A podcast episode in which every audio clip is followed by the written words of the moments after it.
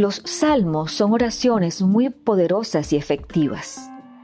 Y hoy, en este episodio número 2 de El poder milagroso de los salmos, voy a hablarte sobre ciertas advertencias y detalles interesantes sobre este tema.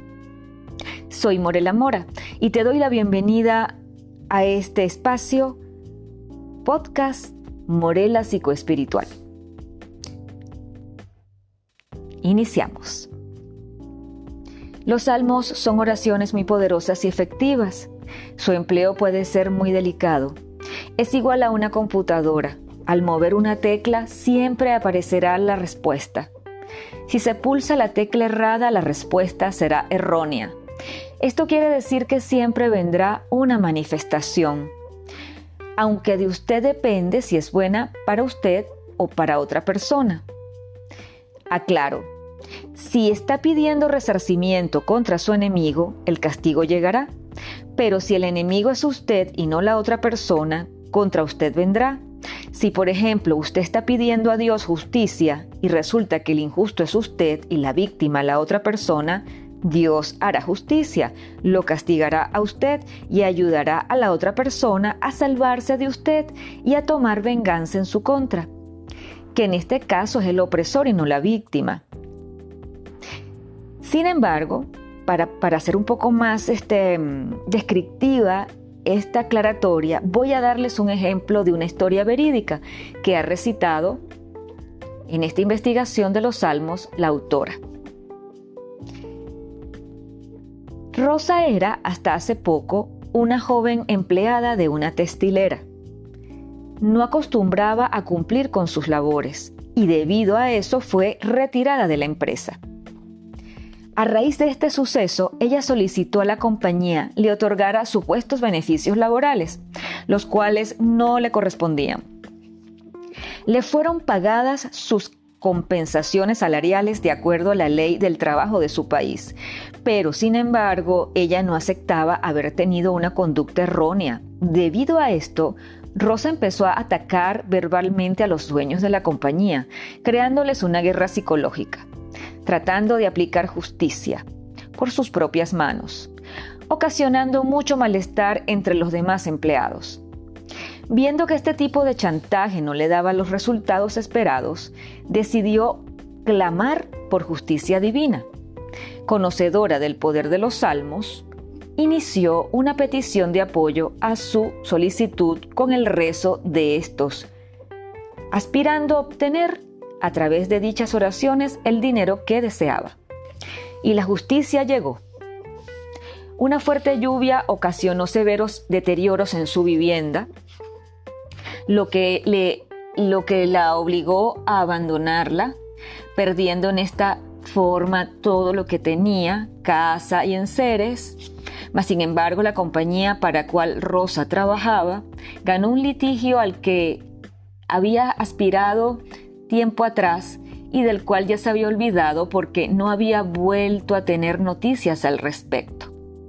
Aquí entonces, se describe claramente el punto em, de la advertencia de cómo manejar los salmos. Hay que estar muy claro em, en que son poderosos y efectivos y que tenemos que estar, bueno, muy claros nosotros de qué está pasando en esa situación en nuestras vidas. Y sobre todo ser muy honestos con nosotros mismos, porque no hay nada más bello que poder aceptar cuando cometemos errores y somos los responsables y no obligar a hacer cosas indebidas si no somos los que estamos siendo perjudicados. Perjudicar a otro por poder satisfacer no sería lo idóneo. Entonces aquí en este ejemplo se explica claramente en el punto de los salmos para ser bien utilizados. Ahora bien, quiero comentarles otra cosa importante. Cuando los hebreos traducen la Torá, escriben los nombres divinos parcialmente, yo se los voy a deletrear, ¿ok? De la siguiente manera. J-A-H o J-H-B, B pequeña. Lo ideal es que el lector los escriba, o sea, usted lo escriba J-A-H o J-H-B. Em, estos serían los nombres de Dios de una forma pronunciada en potencia total. O lo ideal es que ustedes como lectores o que están en este caso escuchando el podcast, cuando lean la investigación, usted lo escriba, los lea mentalmente y los mantenga en su mente. Así, cuando está leyendo, repitiendo el salmo de memoria, de su boca, no puede salir el sonido de esos nombres santos, porque entonces el efecto podría ser muy diferente a lo deseado o solicitado. Pero esto se debe a que los hebreos consideran que nosotros los mortales no somos dignos de pronunciar el nombre sagrado de Dios. Cuando ellos escriben Dios, lo hacen así, como les voy a nombrar, D-I-S. Y quien lo pronuncie según ellos está cometiendo una irreverencia muy grande casi una blasfemia o pecado contra Dios. Por tal motivo, a fin de no pronunciar este sagrado nombre, utilizan eufemismos tales como el innombrable, el eterno, el omnipotente, el que todo lo sabe, el que todo lo ve, el todopoderoso, el Señor, etc. Los nombres santos de Dios en idioma hebreo son 72 en total. Sin embargo, algunos se refieren a Dios y a otros ángeles. Em, debido a que el ser humano cotidiana y habitualmente desde siempre ha estado sumergido en una profunda ignorancia, suele emplear a la ligera los nombres divinos. Esto lo dice Thomas Golding. Si ponemos atención a la forma de hablar de la gente, nos daremos cuenta de la cantidad de veces que sin pensar emplea en futilidades el nombre de Dios. Te juro por Usted sabe, ¿no? Te juro por Dios, eh, por ejemplo, que no me gustó la película. Eh, aquí otro ejemplo. Por Dios, ¿cómo es posible que te hayas olvidado de comprarme el helado? Por Dios que jamás había visto algo tan feo. Y así frases similares, además de los juramentos en vano, sin entrar en las imprecaciones y blasfemias. Por tal motivo, en la cultura hebrea, los nombres divinos fueron a propósito protegidos de la cotidiana ligereza con que el ser humano se expresa. Pero personas de cultura y conocimientos en el tema no son necesariamente doctorados y sabios, no emplean en forma ligera dichos nombres sagrados. Por lo tanto, con estas personas que sí saben emplearlos y que piensan antes de hacerlo, no se corre el peligro de que los nombres sagrados de Dios puedan caer en malas lenguas o sean pronunciados en vano. Entonces yo pienso que debemos tener mm, conciencia, estar, estar atentos a no pronunciar el nombre de Dios en vano, ni jurar en vano por Dios. O sea, eso habría que eh, reformular en nuestra mente, en nuestro contexto de creencias o en nuestra cotidianidad la costumbre de hacerlo, porque ya son mapas mentales eh, o refraneos donde siempre el nombre de Dios va insertado, ¿no? De una manera que no se debe usar. Esto es interesante conversarlo porque mm, no pedimos, por lo menos en este caso, bueno, yo no pido en, esta, en este podcast que usted cambie la forma, ¿no? Usted, cree en lo que cree, pero esta es una investigación tan, tan seria, este, con referencia a los salmos, que bueno, es importante que usted sepa, si los va a usar, bueno, que hay que hacer ciertas remodelaciones, pues en el, en el lenguaje, en, en el pensamiento. Ahora bien, voy a hablar un poco de los beneficios de los salmos que es interesante, ¿no? Fíjense que el rey David, cuyo nombre hebreo es Hamelech, pidió a Dios que todo aquel recitador de los salmos sea considerado entre él como si hubiera realizado los estudios más profundos del Talmud. Los salmos leídos antes de cualquier otra oración preparan a la persona para entonarse mejor con la fuente divina por cuanto eliminan cualquier interferencia que pueda haber entre el creyente y el creador. En el, en el comentario sobre el Génesis, el rabino Efraín dice que todo aquel que rece los salmos todos los días será merecedor de morar bajo el trono celestial divino. La mejor hora para rezar los salmos es en la madrugada antes de la salida del sol, particularmente el Salmo 119 junto con las 22 letras hebreas o las 22 letras del alfabeto hebreo, las cuales en muchos casos inician algunos versículos de este salmo. Este salmo 119 está dividido alfabéticamente, no, no numéricamente. Entonces, como está dividido alfabéticamente, em, es importante que sea junto con las 22 letras del alfabeto hebreo hacer las pronunciaciones. Es aconsejable no leer los salmos en la noche. Entre, em, entre el momento en que el sol se ha ocultado y la una y media de la madrugada, ya que según la tradición hebrea, en esas horas dominan los dinín, fuerzas de justicia. De acuerdo a la Kabbalah, puede ser contraproducente su lectura en este tiempo sin sol, porque genera un gran contraste. Después de la una y media AM es recomendable. Es lo ideal rezarlos, porque son las horas que preceden a la aurora. Em, hay otras cosas interesantes de los salmos, por ejemplo, eh, la noche del sábado del Shabbat, en cualquier hora nocturna se pueden recitar los salmos. Igualmente, no solo es permitido, sino exigido leer los salmos ante la persona que acaba de morir, sin importar el momento de la noche, por cuanto antes del entierro se deben recitar ante el cuerpo presente para proteger su alma de fuerzas extrañas. No se deben leer los salmos donde hay malos olores, hediondez, excrementos, delante de algún desnudo, aunque sea un niño. No hay restricciones si la mujer está menstruando o, a, que a, cierto enfermo le esté em, goteando la sonda o que la persona que lo reza o quien lo reza tenga una llaga abierta. O sea, no hay restricciones con este tipo de cosas. ¿Ok? Hay otra cosa importante eh, de los salmos que tiene que ver con la fuerza energética de la voz en el empleo de estos. Por ejemplo, hay cosas interesantes como que los seres humanos vivimos inmersos en un mundo de energía. La mayoría de esa gran humanidad no está consciente de ello y por lo tanto lo usa mal. Todo lo que nos rodea, lo que vemos y lo que no vemos es también energía. Nuestro ser es un complejo organismo bidimensional compuesto tanto por nuestros diversos cuerpos sutiles como por la materia física, los cuales bien integrados en unicidad son un solo paquete energético que a la vez está concatenado por una serie de fuerzas vitales complementarias, una de otras que deben funcionar armónicamente. Debemos comprender que armonía es perfección, salud en ambas cosas. Cuando todo nuestro yo está armónico, funciona en concordancia con el cósmico, que a su vez es armónicamente perfecto. Estamos llenos de salud y de paz profunda. Entre las energías más poderosas manejadas por los seres humanos y que existen no solamente en nuestra dimensión, sino en la mente divina, están el pensamiento, la palabra y el amor.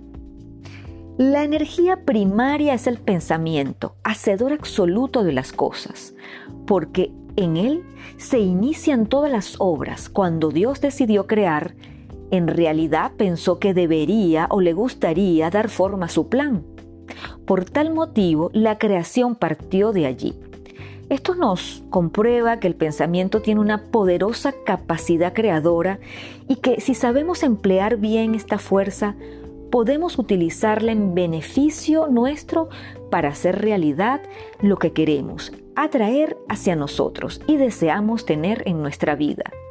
Por tal motivo, si al rezar los salmos partimos de un pensamiento creador de lo que queremos alcanzar, a través del salmo que vamos a emplear un pensamiento inmerso en la fe de obtener el objetivo buscado, ya habremos logrado una gran parte. Pero si a ese pensamiento tan poderoso añadimos otra energía muy grande, eh, muy grande, la de la voz, podremos decir de una vez que hemos alcanzado lo que proponíamos. El, poder de la voz, mis queridos amigos, es tan, tan profundo, tan poderoso, tan, tan ingente, que incluso es reconocido por importantes religiones. La iglesia cristiana eh, o las iglesias cristianas en la Biblia tienen el escrito donde Juan cuenta cómo Dios utilizó el verbo creador, o sea, la palabra para hacer el universo. Esta, esta mm, explicación em, o está explicándonos así que Dios utilizó el verbo creador para hacer el mundo. Los antiguos egipcios también conocían el inmenso poder de la voz cuando explican la creación universal realizada por Tot, el dios de la sabiduría y la medicina, el tiempo, etc. Em, hay, un párrafo referido a esta acción que describe, se los voy a leer. Y Tot dijo a las aguas, venid a mí, y en esta forma separó la tierra de las aguas. Pero es más, nosotros podemos sumar nuestras energías para construir un increíblemente poderoso eh, pensamiento. Eh, seguimos con la voz, continuamos con la palabra, tanto en el prólogo de toda esta investigación como en la explicación sobre los valores de cada una de las 22 letras que componen el alfabeto hebreo. Em, es, una energía muy valiosa donde cada una de ellas aportan una expresión poderosa, creadora infinita. Cada letra tiene su propio valor. Por eso hay salmos que en hebreo cada uno de sus versículos comienzan de tal manera que entre todos esos inicios se utilizan las 22 letras del alfabeto. Después viene el valor que adquiere cada palabra, específicamente por la suma de las letras que la componen. Este es un valor agregado que enriquece más aún a dicha palabra. Por tal motivo, cuando los salmos son leídos en voz alta, aumenta su potencia. Todavía se puede aumentar dicha potencia aún más si se cantan los salmos como los cantos gregorianos. En las misas cristianas inicialmente, cuando estos salmos eran entonados en latín, se cantaban con el estilo gregoriano. Esta forma de cantar de por sí también emplea una serie de energía mántrica que facilitan la comunicación entre el orante y la divinidad.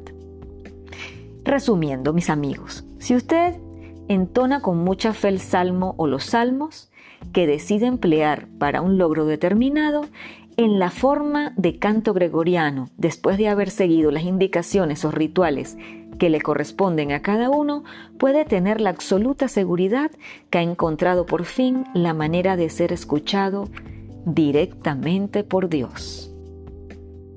Bien, mis amigos, aquí les entrego este segundo episodio sobre los salmos. Estoy muy, contenta de poder compartir con ustedes esta información en próximos podcasts seguiremos compartiendo muchísima más información sobre este tema maravilloso del poder milagroso de los salmos em, y esta investigación que, es bellísima, hecha por la maestra eh, y la escritora y conferencista Luz Estela Rosso, el cual estoy utilizando para llevar la información más importante en estos podcasts a razón de sus peticiones. Será hasta la próxima. Los quiero mucho. Les envío palabras poderosas de bendiciones saludables, bendiciones prósperas para todos ustedes y sus familias 70 veces 7. Bye.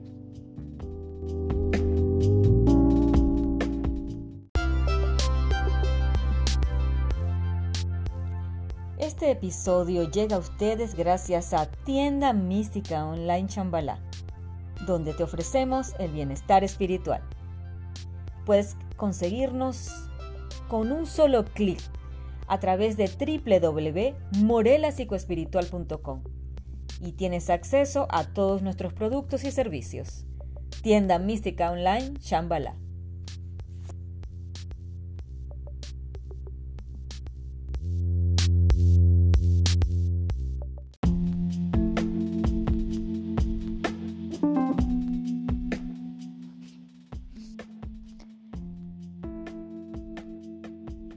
Los salmos son oraciones muy poderosas y efectivas. Y hoy, en este episodio número 2 de El poder milagroso de los salmos, voy a hablarte sobre ciertas advertencias y detalles interesantes sobre este tema. Soy Morela Mora y te doy la bienvenida a este espacio podcast Morela Psicoespiritual. Iniciamos. Los salmos son oraciones muy poderosas y efectivas. Su empleo puede ser muy delicado. Es igual a una computadora. Al mover una tecla siempre aparecerá la respuesta. Si se pulsa la tecla errada, la respuesta será errónea. Esto quiere decir que siempre vendrá una manifestación, aunque de usted depende si es buena para usted o para otra persona. Aclaro, si está pidiendo resarcimiento contra su enemigo, el castigo llegará, pero si el enemigo es usted y no la otra persona, contra usted vendrá. Si, por ejemplo, usted está pidiendo a Dios justicia y resulta que el injusto es usted y la víctima la otra persona, Dios hará justicia, lo castigará a usted y ayudará a la otra persona a salvarse de usted y a tomar venganza en su contra, que en este caso es el opresor y no la víctima. Sin embargo, para, para hacer un poco más este, descriptiva esta aclaratoria, voy a darles un ejemplo de una historia verídica que ha recitado en esta investigación de los salmos la autora. Rosa era, hasta hace poco, una joven empleada de una textilera. No acostumbraba a cumplir con sus labores y debido a eso fue retirada de la empresa. A raíz de este suceso, ella solicitó a la compañía le otorgara supuestos beneficios laborales, los cuales no le correspondían. Le fueron pagadas sus compensaciones salariales de acuerdo a la ley del trabajo de su país. Pero, sin embargo, ella no aceptaba haber tenido una conducta errónea. Debido a esto, Rosa empezó a atacar verbalmente a los dueños de la compañía, creándoles una guerra psicológica, tratando de aplicar justicia por sus propias manos, ocasionando mucho malestar entre los demás empleados. Viendo que este tipo de chantaje no le daba los resultados esperados, decidió clamar por justicia divina. Conocedora del poder de los salmos, inició una petición de apoyo a su solicitud con el rezo de estos, aspirando a obtener a través de dichas oraciones el dinero que deseaba. Y la justicia llegó. Una fuerte lluvia ocasionó severos deterioros en su vivienda, lo que, le, lo que la obligó a abandonarla, perdiendo en esta forma todo lo que tenía, casa y enseres. Mas sin embargo, la compañía para cual Rosa trabajaba ganó un litigio al que había aspirado tiempo atrás y del cual ya se había olvidado porque no había vuelto a tener noticias al respecto. Aquí entonces, aquí entonces se describe claramente el punto em, de la advertencia de cómo manejar los salmos. Hay que estar muy claro em, en que son poderosos y efectivos y que tenemos que estar, bueno, muy claros nosotros de qué está pasando en esa situación en nuestras vidas. Y sobre todo ser muy honestos con nosotros mismos, porque no hay nada más bello que poder aceptar cuando cometemos errores y somos los responsables y no obligar a hacer cosas indebidas si no somos los que estamos siendo perjudicados. Perjudicar a otro por poder satisfacer no sería lo idóneo. Entonces aquí en este ejemplo se explica claramente en el punto de los salmos para ser bien utilizados. Ahora bien, quiero comentarles otra cosa importante. Cuando los hebreos traducen la Torá, escriben los nombres divinos parcialmente, yo se los voy a deletrear, ¿ok? De la siguiente manera. J-A-H o J-H-B, B pequeña. Lo ideal es que el lector los escriba, o sea, usted lo escriba, J-A-H o J-H-B. Em, estos serían los nombres de Dios de una forma pronunciada en potencia total. O sea, lo ideal es que ustedes como lectores o que están en este caso escuchando el podcast, cuando lean la investigación, usted lo escriba, los lea mentalmente y los mantenga en su mente. Así, cuando está leyendo, repitiendo el salmo de memoria de su boca, no puede salir el sonido de esos nombres santos porque entonces el efecto podría ser muy diferente a lo deseado o solicitado.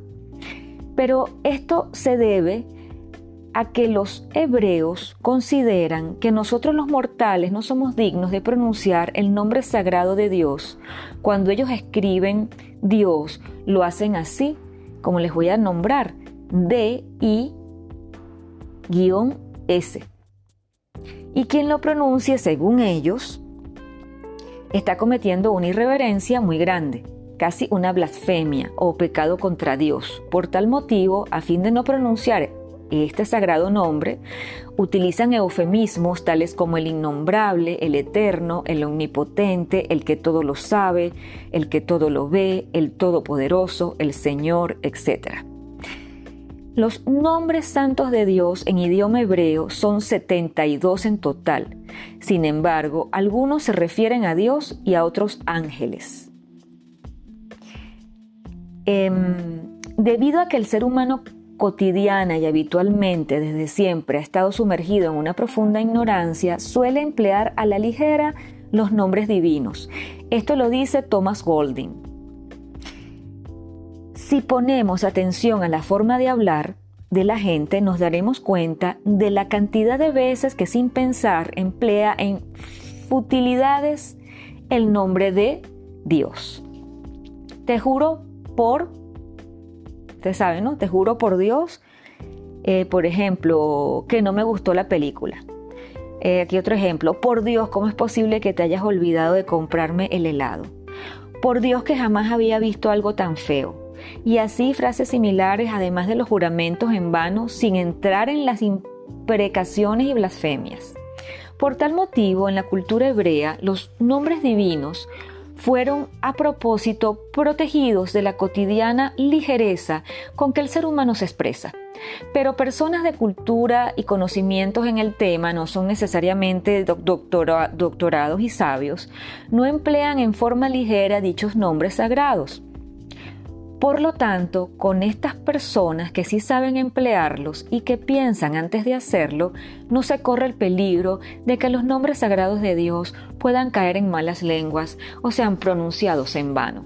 Entonces yo pienso que debemos tener mm, conciencia, estar, estar atentos a no pronunciar el nombre de Dios en vano, ni jurar en vano por Dios. O sea, eso habría que eh, reformular en nuestra mente, en nuestro contexto de creencias o en nuestra cotidianidad la costumbre de hacerlo, porque ya son mapas mentales eh, o refraneos donde siempre el nombre de Dios va insertado, ¿no? De una manera que no se debe usar. Esto es interesante conversarlo porque mm, no pedimos, por lo menos en este caso, bueno, yo no pido en, en este podcast que usted cambie la forma, ¿no? Usted, cree en lo que cree, pero esta es una investigación tan, tan seria este, con referencia a los salmos que bueno, es importante que usted sepa, si los va a usar, bueno, que hay que hacer ciertas remodelaciones, pues en el, en el lenguaje, en, en el pensamiento. Ahora bien, voy a hablar un poco de los beneficios de los salmos que es interesante, ¿no? Fíjense que el rey David, cuyo nombre hebreo es Hamelech, pidió a Dios que todo aquel recitador de los salmos sea considerado entre él como si hubiera realizado los estudios más profundos del Talmud. Los salmos leídos antes de cualquier otra oración preparan a la persona para entonarse mejor con la fuente divina por cuanto eliminan cualquier interferencia que pueda haber entre el creyente y el Creador. En el, en el comentario sobre el Génesis, el rabino Efraín dice que todo aquel que rece los salmos todos los días será merecedor de morar bajo el trono celestial divino. La mejor hora para rezar los salmos es en la madrugada antes de la salida del sol, particularmente el Salmo 119 junto con las 22 letras hebreas o las 22 letras del alfabeto hebreo, las cuales en muchos casos inician algunos versículos de este salmo. Este Salmo 119 está dividido alfabéticamente, no, no numéricamente. Entonces, como está dividido alfabéticamente, em, es importante que sea junto con las 22 letras del alfabeto hebreo hacer las pronunciaciones. Es aconsejable no leer los salmos en la noche. Entre, em, entre el momento en que el sol se ha ocultado y la una y media de la madrugada, ya que según la tradición hebrea, en esas horas dominan los dinín, fuerzas de justicia. De acuerdo a la Kabbalah, puede ser contraproducente su lectura en este tiempo sin sol, porque genera un gran contraste. Después de la una y media AM es recomendable. Es lo ideal rezarlos, porque son las horas que preceden a la aurora. Em, hay otras cosas interesantes de los salmos, por ejemplo, eh, la noche del sábado del Shabbat, en cualquier hora nocturna se pueden recitar los salmos. Igualmente, no solo es permitido, sino exigido leer los salmos ante la persona que acaba de morir, sin importar el momento de la noche, por cuanto antes del entierro se deben recitar ante el cuerpo presente para proteger su alma de fuerzas extrañas. No se deben leer los salmos donde hay malos olores, hediondez, excrementos, delante de algún desnudo, aunque sea un niño. No hay restricciones si la mujer está menstruando o, a, que o, a, cierto enfermo le esté em, goteando la sonda o que la persona que lo reza o quien lo reza tenga una llaga abierta. O sea, no hay restricciones con este tipo de cosas. ¿Ok? Hay otra cosa importante eh, de los salmos que tiene que ver con la fuerza energética de la voz en el empleo de estos. Por ejemplo, hay cosas interesantes como que los seres humanos vivimos inmersos en un mundo de energía. La mayoría de esa gran humanidad no está consciente de ello y por lo tanto lo usa mal. Todo lo que nos rodea, lo que vemos y lo que no vemos es también energía. Nuestro ser es un complejo organismo bidimensional compuesto tanto por nuestros diversos cuerpos sutiles como por la materia física, los cuales bien integrados en unicidad son un solo paquete energético que a la vez está concatenado por una serie de fuerzas vitales complementarias, una de otras que deben funcionar armónicamente. Debemos comprender que armonía es perfección, salud en ambas cosas. Cuando todo nuestro yo está armónico, funciona en concordancia con el cósmico, que a su vez es armónicamente perfecto. Estamos llenos de salud y de paz profunda. Entre las energías más poderosas manejadas por los seres humanos y que existen no solamente en nuestra dimensión, sino en la mente divina, están el pensamiento, la palabra y el amor. La energía primaria es el pensamiento, hacedor absoluto de las cosas, porque en él se inician todas las obras. Cuando Dios decidió crear, en realidad pensó que debería o le gustaría dar forma a su plan. Por tal motivo, la creación partió de allí. Esto nos comprueba que el pensamiento tiene una poderosa capacidad creadora y que si sabemos emplear bien esta fuerza, podemos utilizarla en beneficio nuestro para hacer realidad lo que queremos, atraer hacia nosotros y deseamos tener en nuestra vida. Por tal motivo, si al rezar los salmos partimos de un pensamiento creador de lo que queremos alcanzar, a través del salmo que vamos a emplear un pensamiento inmerso en la fe de obtener el objetivo buscado, ya habremos logrado una gran parte. Pero si a ese pensamiento tan poderoso añadimos otra energía muy grande, eh, muy grande, la de la voz, podremos decir de una vez que hemos alcanzado lo que proponíamos.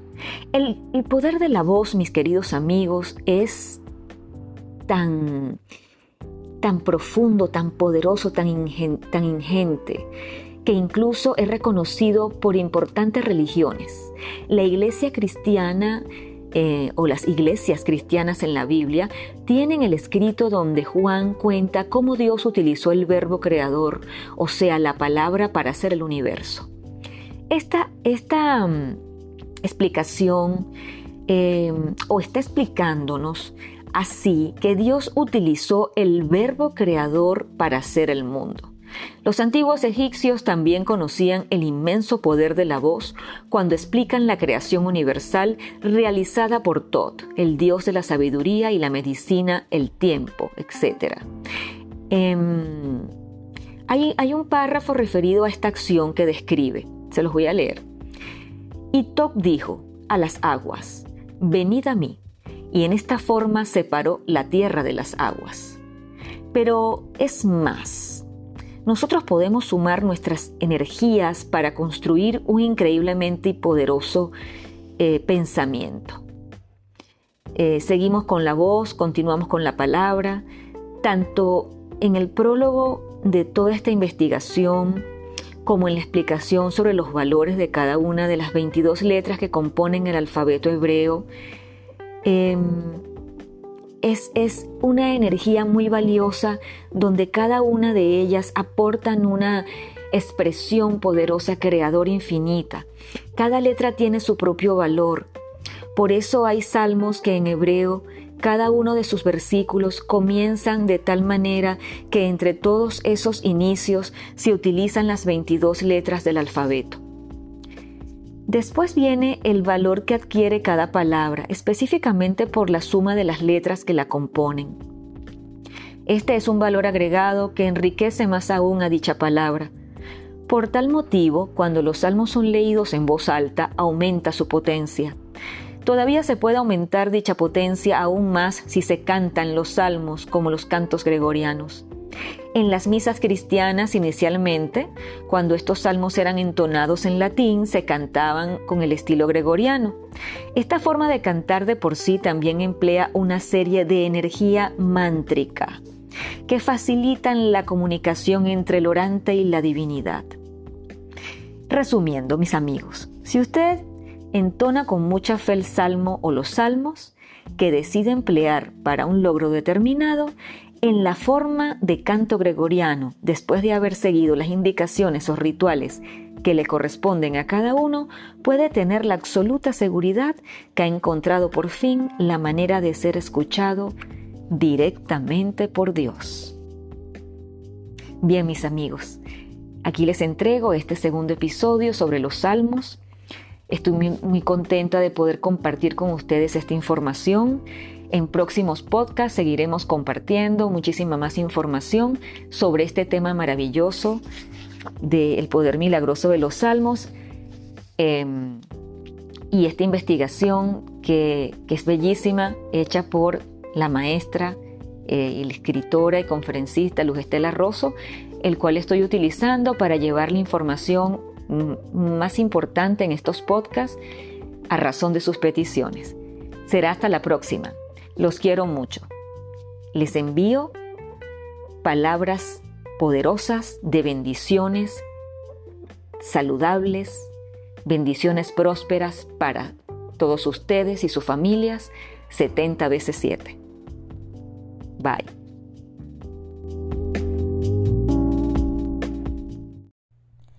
Este episodio llega a ustedes gracias a Tienda Mística Online Chambalá donde te ofrecemos el bienestar espiritual. Puedes conseguirnos con un solo clic a través de www.morelapsicoespiritual.com y tienes acceso a todos nuestros productos y servicios. Tienda Mística Online Shambhala.